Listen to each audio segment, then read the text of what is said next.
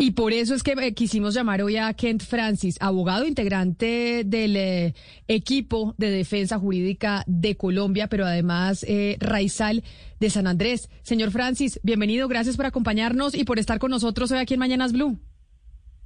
Un saludo muy cordial a todos los oyentes eh, de Blue y con mucho gusto. Señor Francis, hay una un interrogante que, que se ha hecho el país desde hace mucho tiempo y es por qué el equipo jurídico de Colombia no había tenido ningún representante de la comunidad raizal del archipiélago ante la Corte Internacional de Justicia. ¿Por qué no había habido antes alguien de la isla, alguien que conociera la situación para que trabajara en el equipo jurídico de Colombia en este litigio contra Nicaragua? Bueno, es una respuesta muy difícil para nosotros darlo Solo sé que desde que empezó la demanda primera en el 2001, en diciembre 6, eh, la comunidad y nosotros, los miembros de la comunidad raizal del archipiélago, habíamos solicitado desde que estaba el presidente Andrés Pastrana y los que lo sucedieron participar en la defensa de nuestro territorio. Solamente esto nos empezó a considerarse a partir del año 2016, cuando eh, nos enfrentamos a las dos últimas demandas que ha interpuesto Nicaragua contra Colombia. Abogado Francis, eh, ¿qué vacíos pues usted eh, ha visto eh, en la defensa pues desde antes de 2016? ¿Qué vacíos vio cuando no había presencia de alguien raizal como usted? Es decir, esta, esta defensa de Colombia, este equipo que, que estaba a, a cargo de la defensa de Colombia, ¿qué vacíos tenía que ustedes como raizales se han dado cuenta? Es el punto de mirar las cosas. Eh, Anteriormente se miró eh, la controversia como un tema únicamente territorial.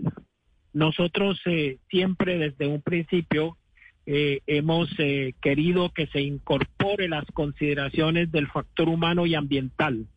Y creo que lo hemos logrado con la contrademanda que se interpuso y que ahora estamos en las audiencias orales atendiendo eh, las exposiciones que tienen que ver con estos estas contrademandas.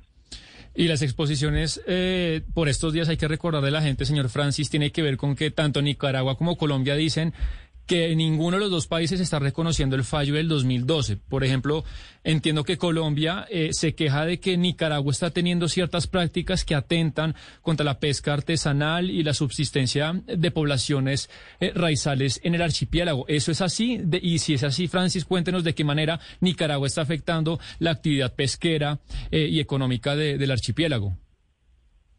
Bueno, se han recogido evidencias quienes han Nicaragua, que nos ha acusado de violar sus derechos eh, soberanos en el área a partir del fallo del 2012. Igual, nosotros en Colombia hemos eh, evidenciado cómo eh, ante el fallo del 2012, un territorio marítimo del uso para los raizales del archipiélago, un uso histórico por muchos siglos, entonces se ha visto eh, limitado ya por la aplicación de la sentencia del, del 2012. Eh, nosotros estamos aquí eh, defendiendo esos derechos históricos del uso que ha tenido el pueblo raizal, el pueblo del archipiélago de San Andrés, Providencia y Santa Catalina,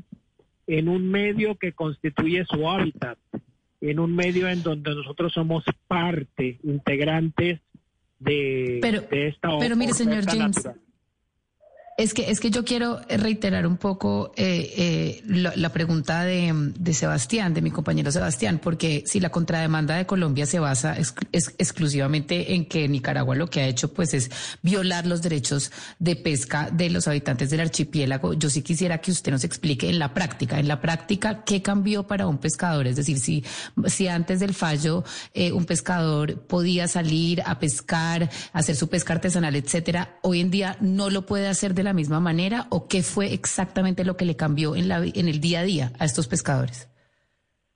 Sí, unas zonas de pesca familiarizados con nuestros pescadores, la esquina de la Luna Verde y una serie de bancos de pesca, ya forman parte de la zona económica exclusiva que pertenece a Nicaragua según el fallo del 2012 y entonces transitar por esa zona con productos capturados ha constituido para nosotros una incertidumbre en el control que ellos pueden ejercer por defender entonces la zona económica exclusiva.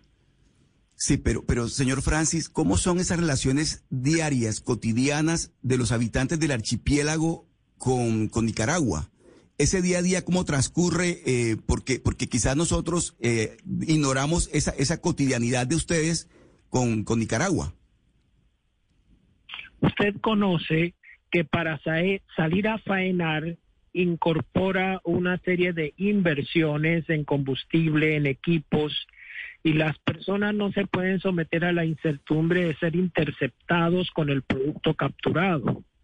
Eh, hay zonas en Quitasueño, en Serrana, en donde pueden llegar nuestros pescadores, pero luego de faenar en esas zonas tienen que navegar por zona económica exclusiva de otro país. Igual zonas de pesca muy conocidos para nuestros pescadores ya también forman parte de la zona económica exclusiva de otro país. Eh, eso da mucha incertidumbre, eso constituye para ellos eh, territorio que ya no les es propio para hacer capturas. Abogado Francis, eh, el pueblo raizal del archipiélago ha cambiado su sentimiento de pertenencia a Colombia desde que ha habido este último desarrollo en ese diferendo o cuál en el diferendo o cuál es su percepción. no es un tema del Colombia con su relación con el archipiélago data de muchos años atrás y no tiene necesariamente eh, cambios eh, que ver con, con los últimos sucesos de los fallos que se han proferido de, de hace ocho años y los que ahora se dilucidan.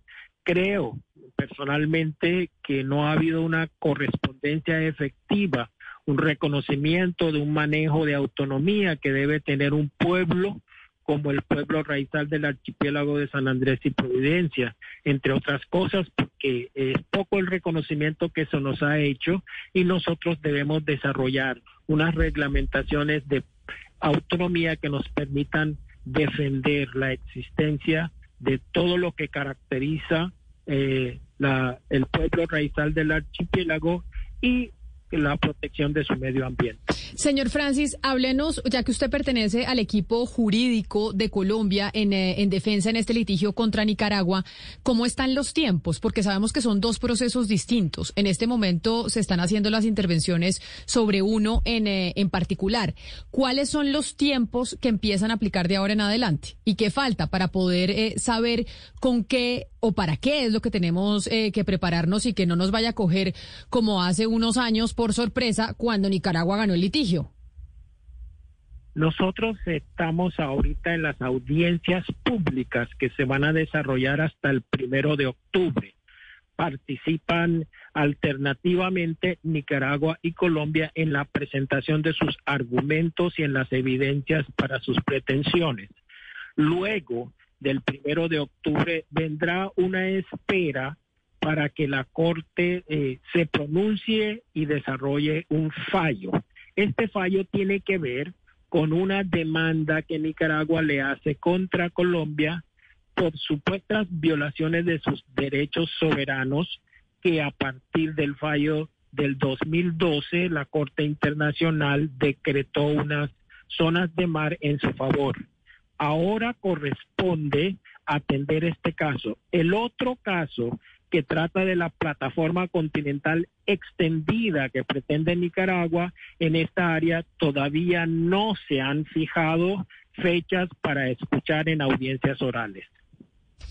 Pues entonces, eh, señor Francis, nosotros vamos a seguir en contacto con usted como único miembro raizal, parte del equipo jurídico de Colombia en este litigio con Nicaragua. Mil gracias por, por estar con nosotros y por habernos atendido. Muchas gracias a todos ustedes.